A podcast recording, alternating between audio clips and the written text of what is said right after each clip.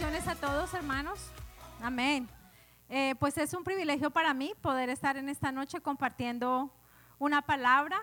Eh, todos sabemos que primero Dios habla nuestras vidas antes de poder hablarles a ustedes. Entonces, antes de que Dios hablara ah, en esta noche, en esta palabra, Dios me habló a mí. Pero quiero que antes que empecemos eh, en la enseñanza de la palabra, eh, podamos levantar una oración. Si me acompañan a, orar para que sea el Señor dirigiendo, nos ponemos un segundo de pie. Amén. Amén. Gracias Señor por esta noche, Dios mío. Gracias por el privilegio de estar en este lugar, Señor. Por el privilegio de compartir tu palabra, Dios mío. Gracias Señor porque tu palabra, Señor, nosotros creemos, Dios mío, lo que tú has declarado en tu palabra, que tu palabra es viva, Señor, que tu palabra es eficaz, Señor, que tu palabra traspasa nuestro corazón, Dios, y traspasa nuestro espíritu. Y nosotros declaramos y creemos esa palabra sobre nuestras vidas en esta noche. Nosotros creemos que esta enseñanza, Dios mío, que viene de parte de ti, Padre, va a traspasar nuestros corazones, va a impactar nuestros espíritus y va a transformar nuestras mentes. En el nombre de Jesús te pido, oh Dios, que en esta noche tú me uses, Señor, y que pases carbón encendido por mis labios, Dios mío. Padre, para que yo sea una vasija, Señor, donde tu palabra pueda ser depositada con poder, Señor. Y así como estábamos cantando en la alabanza, Dios mío, que nuestras copas, Dios, en esta noche estén rebosantes, Padre, para que podamos, Señor, salir de aquí impactados, conmovidos y transformados, Padre, a causa de tu poderosa palabra. Te lo pedimos en el nombre de Cristo Jesús. Amén y amén. Amén. Se pueden sentar. Pues eh, quiero en esta noche compartir con ustedes una palabra. Hemos venido eh, hablando, o el domingo la pastora estuvo hablando acerca de, ¿cuántos recuerdan de qué fue la enseñanza el domingo? Hay pronóstico de lluvia. Y hablamos acerca de la semilla y, de la germinación y de la lluvia temprana y la lluvia tardía. Y yo me puse a pensar en esta enseñanza. Y realmente les quiero ser honestos que Dios había puesto en mi corazón hace días traer una palabra totalmente diferente. Y cuando el pastor me invitó a traer una enseñanza, yo dije, oye, ya estoy preparada porque ya Dios me había dado una palabra hace tiempos. Solamente tengo que desarrollar el tema y listo. Pero resulta que cuando me senté a desarrollar el tema, resulté desarrollando otra cosa totalmente diferente. Y entonces me di cuenta que en Dios no hay casualidades y que Él tiene un plan perfecto para nosotros y que Él nos quiere enseñar. Y constantemente Dios quiere dirigirnos en el camino de la abundancia, de la perfección y de la bendición. Y terminé por titular esta enseñanza con el título ¿Qué te impide que germines? ¿Qué te impide que germines? Y cuando la empecé a desarrollar me di cuenta que estaba ligada o concordaba con la enseñanza del domingo. Y entonces en esta noche yo quiero que todos a través de esta enseñanza nos quedemos con esa pregunta en nuestras mentes. ¿Qué te impide que germines? ¿O qué me impide que germine? Y busqué la definición en el diccionario de la palabra germinar. Según la botánica, germinar es la acción de empezar a desarrollarse se refiere eh, en la botánica cuando habla de una semilla o de una planta. Hablamos de que esta planta está germinando, se está desarrollando o está creciendo, ¿verdad? Pero también podemos usar la palabra germinar en cosas abstractas o morales, como por ejemplo, el odio germinó en su mente o el odio germinó en su corazón. Quiere decir que la germinación pueda ser aplicada también en nuestras vidas físicas, espirituales, en nuestra mente, en nuestro corazón. Entonces, yo dije, wow, si, si estas cosas se puede, esta palabra puede germinar en nuestra mente y decir, germinó en su mente y en su corazón el odio, también nosotros podemos reflejar eso en el retoñar o en el crecer, en el dar fruto. Entonces, ¿qué me impide que germine? Y yo escuché hace algunos días una prédica y una pastora estaba hablando que ella tiene en su jardín un montón de palmeras. y que ella se sentó a meditar en su jardín y que eh, había, en todo el jardín de ella hay muchas palmeras y todas son altas, robustas y llenas de fruto. Ella dice que todos los días ellos eh, bajan cocos y toman agüita de coco fresca todos los días, pero que en medio de su meditación un día se detuvo y se dio cuenta que había una palmera alta, pero que aunque era alta y se parecía a las demás, no tenía fruto esa palmera no tenía cocos. Y ella se puso a analizar y a pensar, pero ¿por qué esta palmera, que se ve igual a las demás aparentemente, es alta, robusta y aparentemente está sana, no tiene fruto? Y entonces se dio cuenta que exactamente detrás de esa palmera había un árbol sembrado diferente a la especie de esa palmera. Entonces ella se dio cuenta que ese árbol estaba robando los nutrientes de la palmera. Entonces, al estar ese árbol plantado exactamente detrás de la palmera, ella no daba fruto porque todo el nutriente, todo lo que la palmera quería reproducir, no podía hacer, porque este árbol se lo robaba. Este árbol le quitaba. Entonces, aunque la palmera estaba esforzándose por crecer y dar fruto, no podía. Y yo dije, wow, pero eso es lo mismo que pasa en la vida de nosotros. ¿Cuántos de nosotros estamos en la iglesia tratando de crecer y nos vemos aparentemente cristianos maduros, cristianos que estamos leyendo palabra o haciendo cosas para agradar a Dios, pero no damos fruto? ¿Qué está pasando en nosotros? ¿Qué me impide que yo germine? Y es una enseñanza poderosa. Y yo me puse a analizar, ok, si esta palmera no puede dar frutos porque está al lado de algo que para ella es tóxico, ¿qué en nuestra vida está jugando el mismo papel?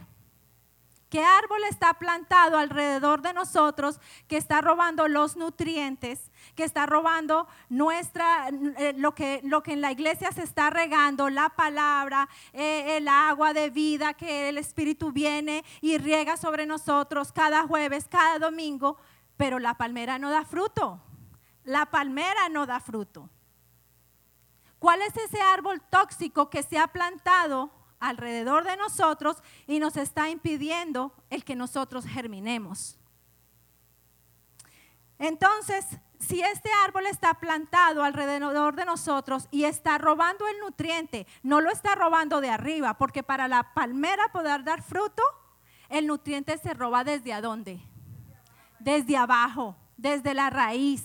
Ese otro árbol está robando desde el fundamento de la palmera. Ese árbol está absorbiendo todo lo que cae en la tierra para, para eh, fomentar o para edificar o para eh, hacer esa palmera fuerte. El árbol lo roba, lo roba desde abajo. Entonces, aunque la palmera trate todo el tiempo de crecer y fructificar, no lo va a poder hacer, porque este árbol le roba desde el fundamento, desde sus raíces. Así somos nosotros. Nosotros en Dios somos como árboles. De hecho, la palabra dice que nosotros debemos ser como árboles plantados a las orillas de las corrientes de las aguas, donde su hoja no cae y su fruto llega a tiempo. Pero si nosotros estamos plantados alrededor del árbol que está robando esa agua y ese fundamento, nosotros no vamos a poder ser esos árboles que están plantados a las corrientes de las aguas. Entonces yo me puse a analizar y a pensar en todo esto y encontré una palabra poderosa en la Biblia que como que encadenaba o adjuntaba o, o, traía un seguimiento con respecto también a lo que es esto. Y yo decía, ok, es lo mismo que pasa cuando hay un plantío y nosotros no cuidamos de ese plantío o de esa viña. Y empecé a buscar en la palabra y me encontré con cantares. Y si ustedes me acompañan a buscar esta palabra en el libro de Cantares 2.15 y la vamos a leer. Cantares 2.15. Cuando la tenga, diga amén. Cantares 2.15 dice lo siguiente, cazadnos las zorras, las zorras pequeñas, que echan a perder las viñas, pues que nuestras viñas están en cierne.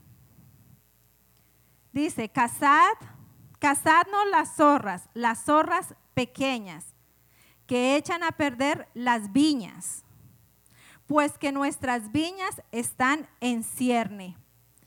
Y muchas veces nosotros leemos la palabra y no entendemos el significado de algunas de las cosas que están allí. ¿Y alguien sabe qué significa cierne?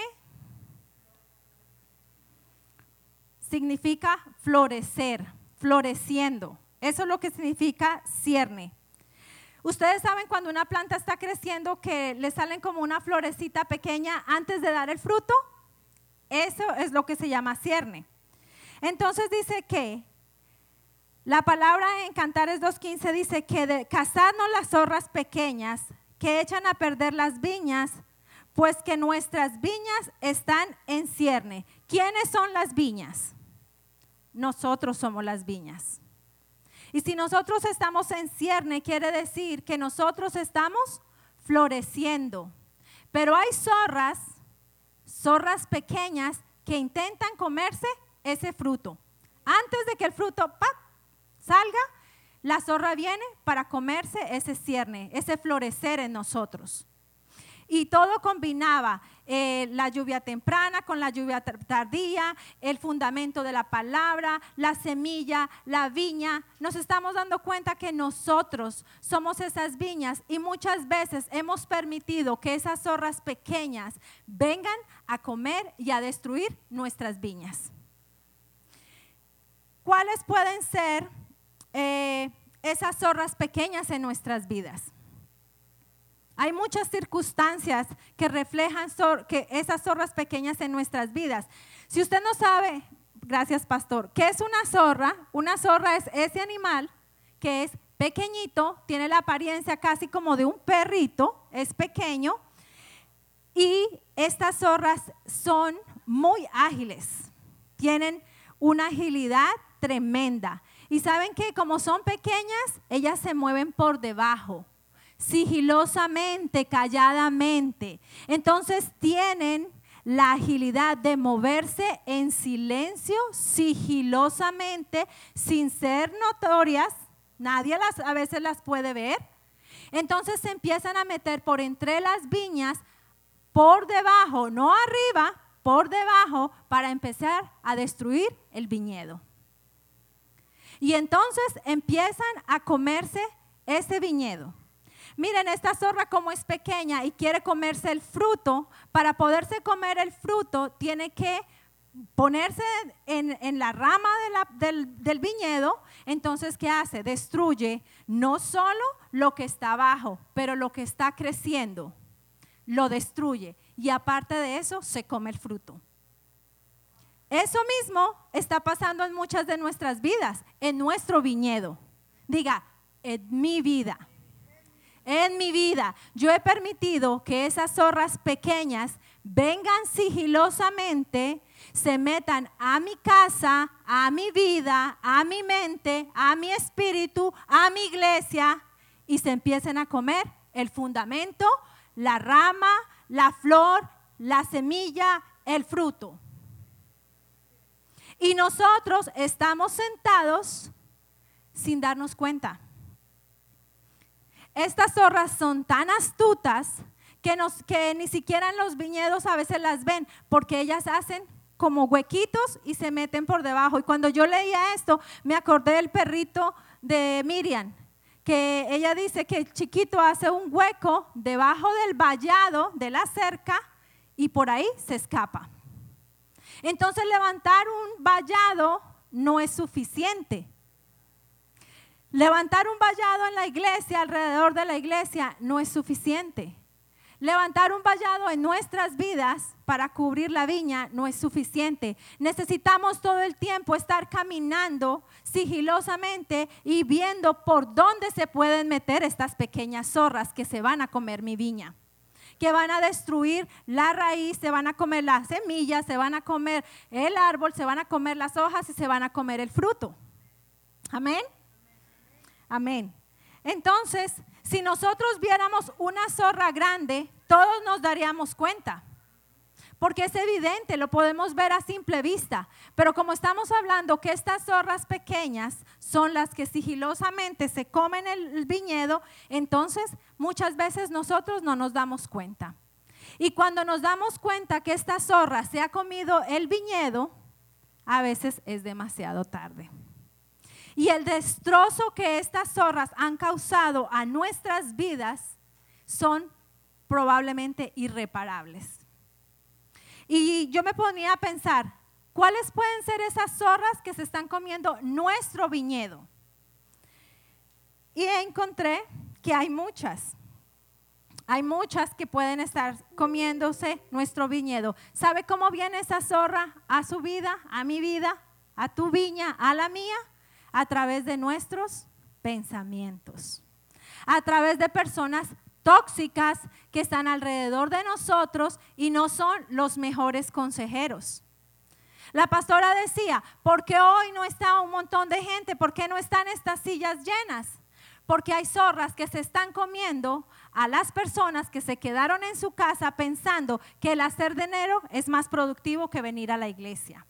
Que escuchar el consejo de un amigo o irme para alguna parte a ver un fútbol o a, hacer eh, gimnasio, deporte, trae más productividad que venir a escuchar la palabra de Dios.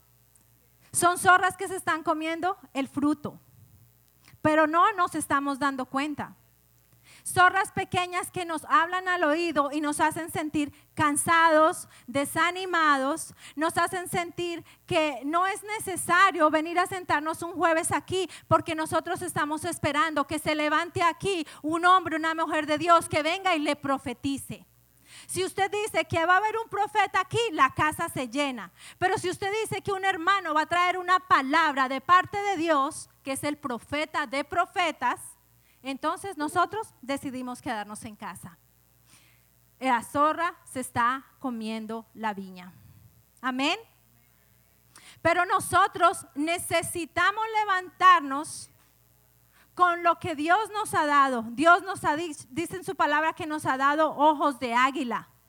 Entonces, si nosotros tenemos ojos de águila, podemos levantarnos como esas atalayas para mirar en dónde están esas zorras que se están comiendo mi viña y yo las pueda cazar. Allí dice, cazad las zorras, las zorras pequeñas. Entonces no intentemos ver que nosotros vamos a tratar de, de, encontrar esas zorras pequeñas. ¿Saben cuáles otras zorras pequeñas están comiendo nuestro viñedo?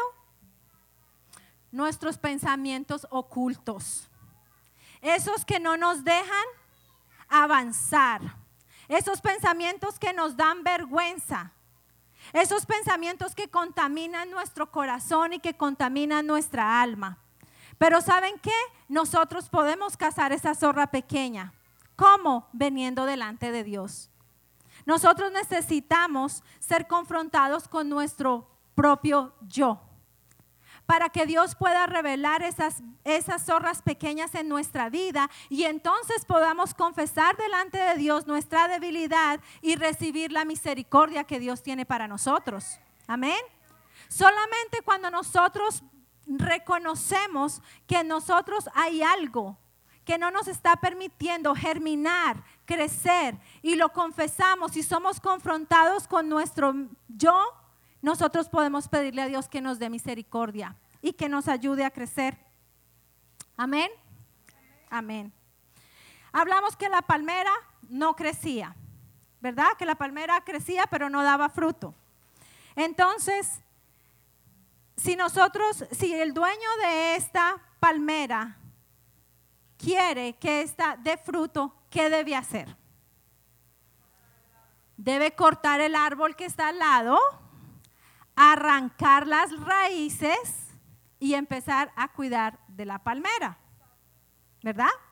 Si nosotros queremos que esa palmera empiece a dar fruto, necesitamos arrancar el árbol que está comiendo el nutriente. ¿Cuántos de nosotros necesitamos arrancar los árboles tóxicos que están alrededor de nuestras vidas? ¿Cuántos árboles tóxicos se están comiendo tu nutriente y mi nutriente? ¿Cuántos árboles tóxicos están robando lo que usted recibe en esta casa, la semilla, la palabra, pero usted se rodea de gente que trae a su mente zorras pequeñas de murmuración, de duda, de desánimo, de contienda, de chisme. Debemos cortar esos árboles de raíz, porque si nosotros permitimos que aunque sea el árbol se, lo cortemos a mitad, pero la raíz quede plantada en la fundación, en la tierra, en el fundamento, ese árbol va a volver a crecer y va a seguir robando el fruto. Entonces, si nosotros queremos que en nuestra vida haya un impacto, un remover, un crecimiento y una fructificación, debemos arrancar eso que nos contamina. Y muchas veces no es fácil. Yo diría que la mayoría de las veces no es fácil. Pero nosotros tenemos el poder y la autoridad que Dios nos ha dado para poder levantarnos y reconocer que hay algo alrededor de nosotros que no nos está permitiendo germinar. ¿Qué es lo que no me permite germinar? ¿Qué es lo que no me permite crecer? ¿Por qué yo no puedo dar fruto? ¿Por qué yo llevo sentado en una silla y cuando llaman gente a servir, la gente no quiere? ¿Por qué? ¿Qué hay en mí que no me permite germinar? El fructificar es servir. El fructificar es enseñar. El fructificar es predicar la palabra. El fructificar es ser libre, compartir el amor de Cristo con otras personas. Eso es fructificar. El fructificar es decir, yo quiero una célula en mi casa, yo quiero que mi casa se llene, yo me levanto a orar por las mañanas para que celebración se levante y que todo árbol tóxico que una vez fue sembrada en la casa sea arrancado de raíz. Amén. Entonces, ¿qué me impide germinar? El sueño de Dios para cada uno de nosotros que somos sus hijos será de germinación, de crecimiento, de fructificación y de bendición. Amén. Amén. Pero depende de nosotros que Dios lo pueda hacer. Él ya hizo su parte. ¿Qué estamos haciendo tú y yo? ¿Qué estoy haciendo yo para que Dios pueda fructificar mi vida? ¿Será que si me siento dos horas a ver televisión, no leo la palabra, no tengo intimidad, no hago nada porque Dios transforme mi vida, ¿habrá fructificación? No creo que pueda haber una fructificación de esa manera. Y esa zorra pequeña se llama también Satanás. Esa zorra viene a robar, siempre va a estar sigilosamente viendo cómo puede robar a nuestras vidas.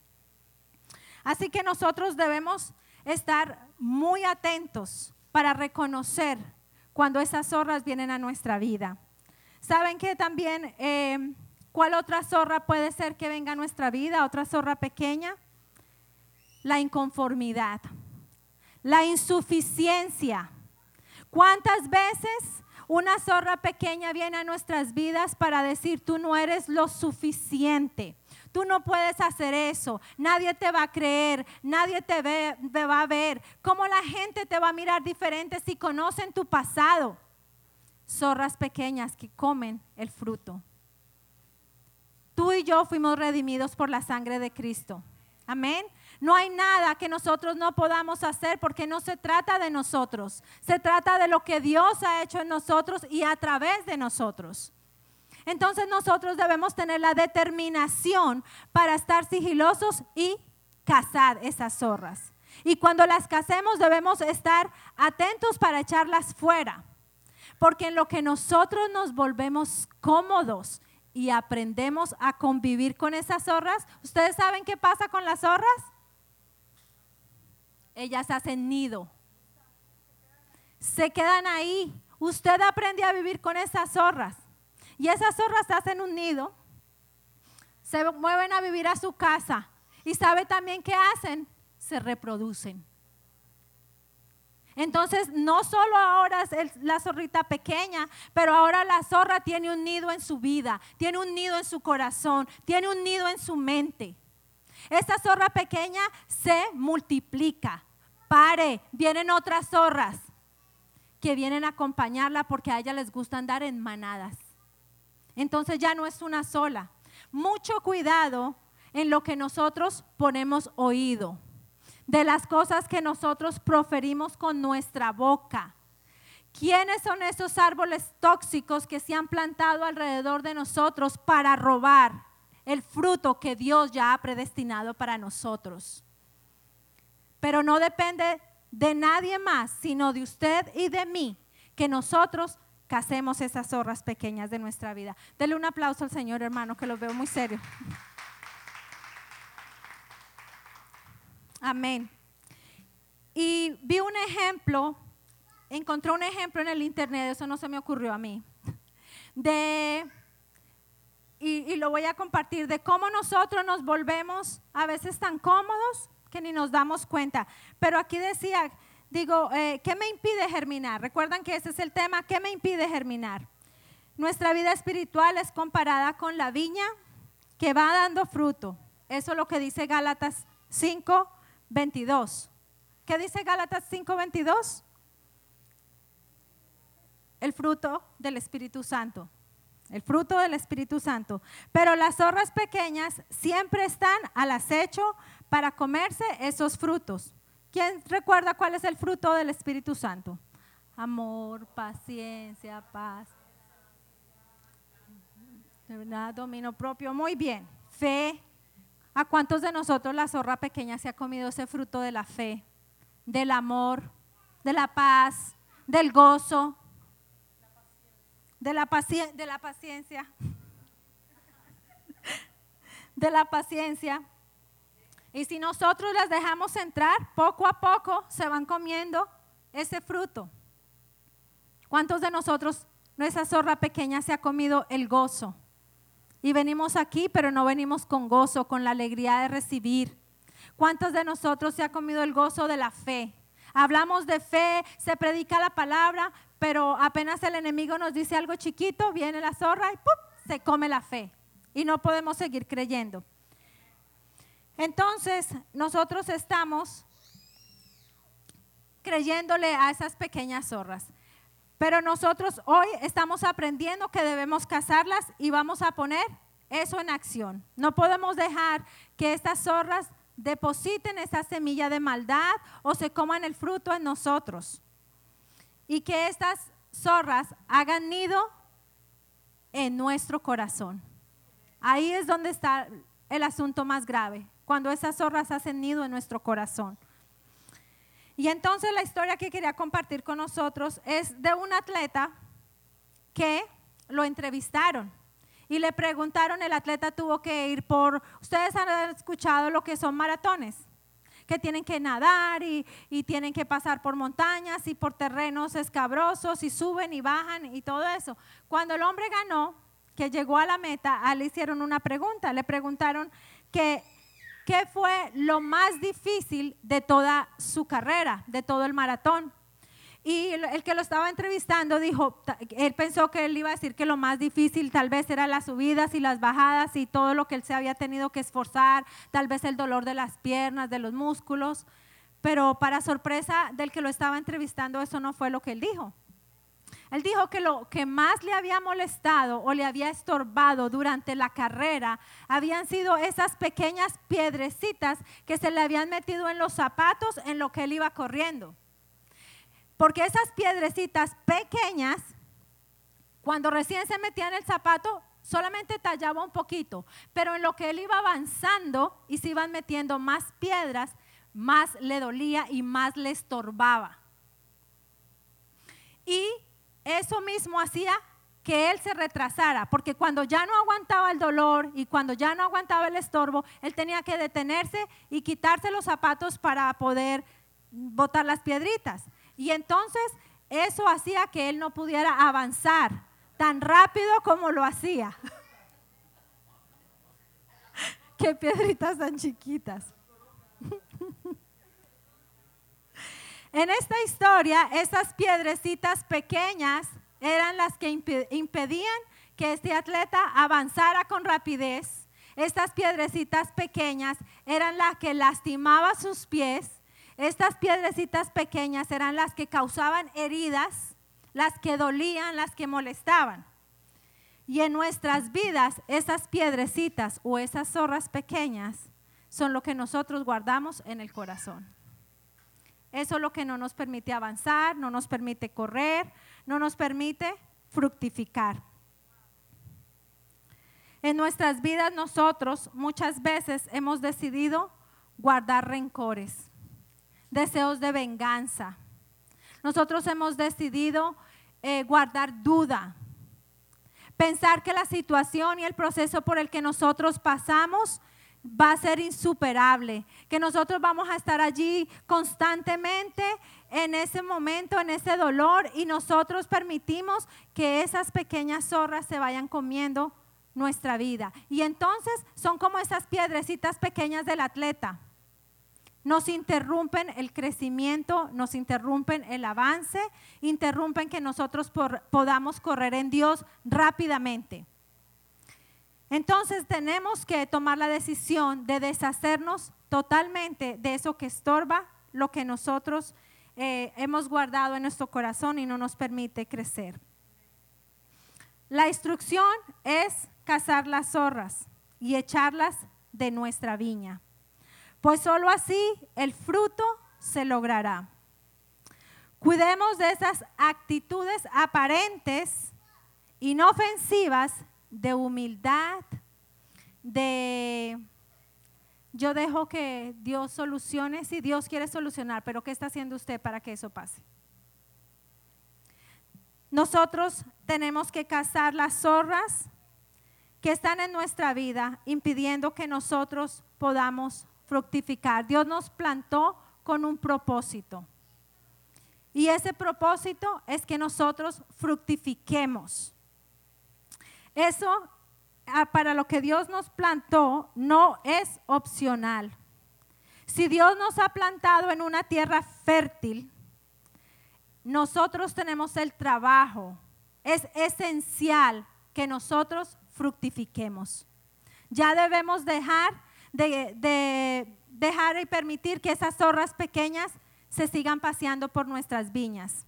Debemos cazarlas, detenerlas y echarlas fuera, fuera de nuestras vidas, fuera de nuestro corazón, de nuestros pensamientos, fuera de nuestras casas y por supuesto fuera de nuestra iglesia. Amén. Amén. Así que yo en esta noche, hermanos, la exhortación que les traigo es que nuestra oración cada día sea como la que hizo el rey David. ¿Cómo nosotros podremos cazar esas zorras si no las podemos reconocer en nosotros? Si nosotros estamos enseguecidos por nuestro propio orgullo, por nuestra propia vanagloria, por nuestra propia altivez. Solamente delante de Dios nosotros podremos cazar esas zorras cuando Dios nos muestre en dónde se han anidado, en dónde fue que ellas se han puesto, por dónde es que esas zorras se mueven en nuestras vidas. Y yo quiero que me acompañen a leer Salmo 139.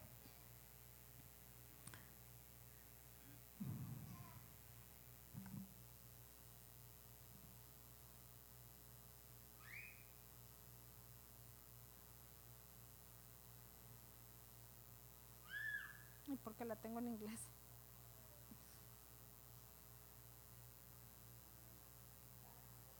Oh. Aquí, ajá. Salmo 39. Dice, yo la quería, yo la tenía aquí en la Reina Valera. Dice, examina. Oh, perdón. Desde el 23.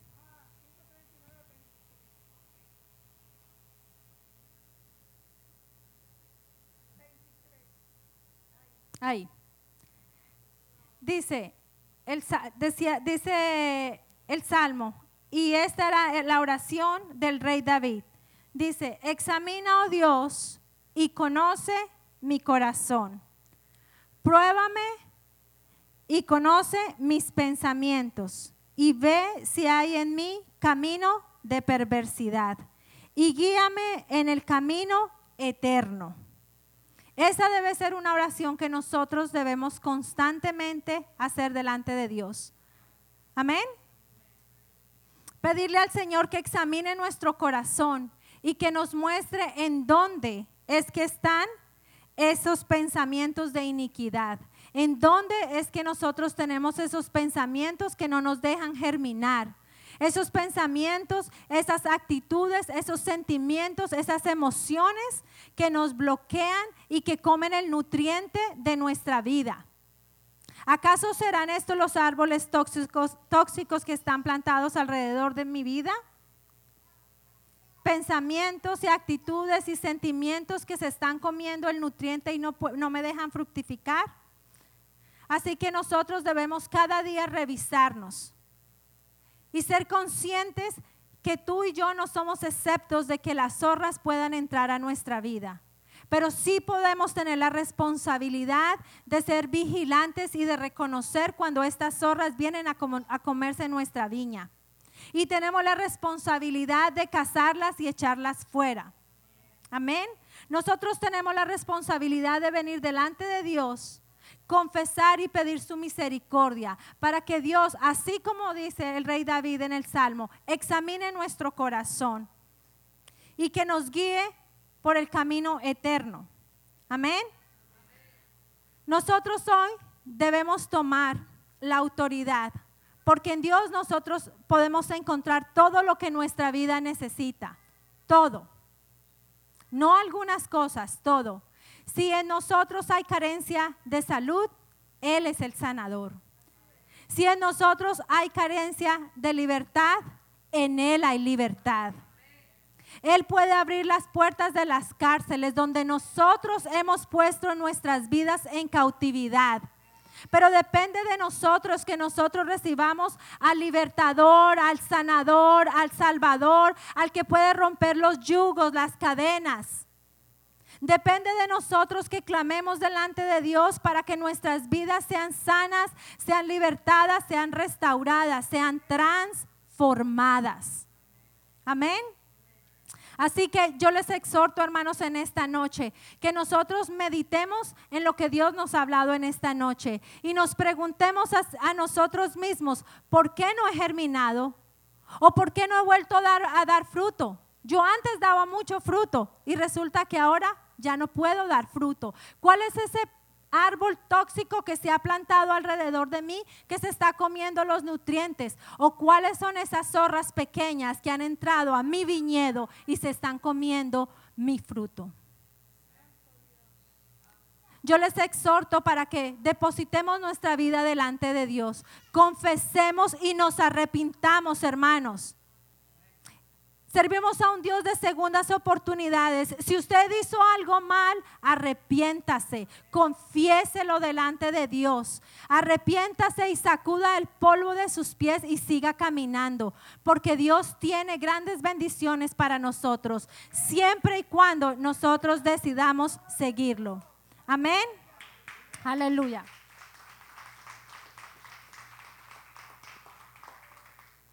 Y para concluir, Dice el Señor en su palabra, y yo lo creo porque la palabra de Dios es certera, y si nosotros perseveramos en Él, Él nos dará las fuerzas y la sabiduría para triunfar. Vamos a buscar Romanos 8, del 37 al 39. Romanos 8 del 37 al 39. Si nosotros Confiamos en el Señor, depositamos nuestras vidas, reconocemos las zorras pequeñas que se están comiendo nuestros viñedos y reconocemos que en la palabra de Dios hay poder, hay libertad, hay sanación, hay liberación, hay libertad. Nosotros podremos hacer todo lo que decidamos para nuestras vidas. Amén. Romanos 8 del 37 al 39 dice, pero en todas estas cosas somos más que vencedores por medio de aquel que nos amó. ¿Somos más que? Somos más que vencedores, porque estoy convencido que ni la muerte, ni la vida, ni ángeles, ni principados, ni lo presente, ni lo porvenir, ni los poderes, ni los ni lo alto, ni lo profundo, ni ninguna otra cosa creada, ninguna otra cosa creada nos podrá separar del amor de Dios que es en Cristo Jesús, Señor nuestro. Amén. Amén. La palabra dice que somos más que vencedores. Así que si nosotros decidimos creerle al Señor y nos apoderamos de esta palabra, que nada podrá robar lo que Dios ha planeado para nosotros, el propósito por el cual nos creó, y nosotros tomamos el poder y la, autoridad para cazar esas zorras de nuestras vidas, nosotros somos más que vencedores en Cristo Jesús. Amén. Amén. Gloria a Dios. Denle un aplauso al Señor.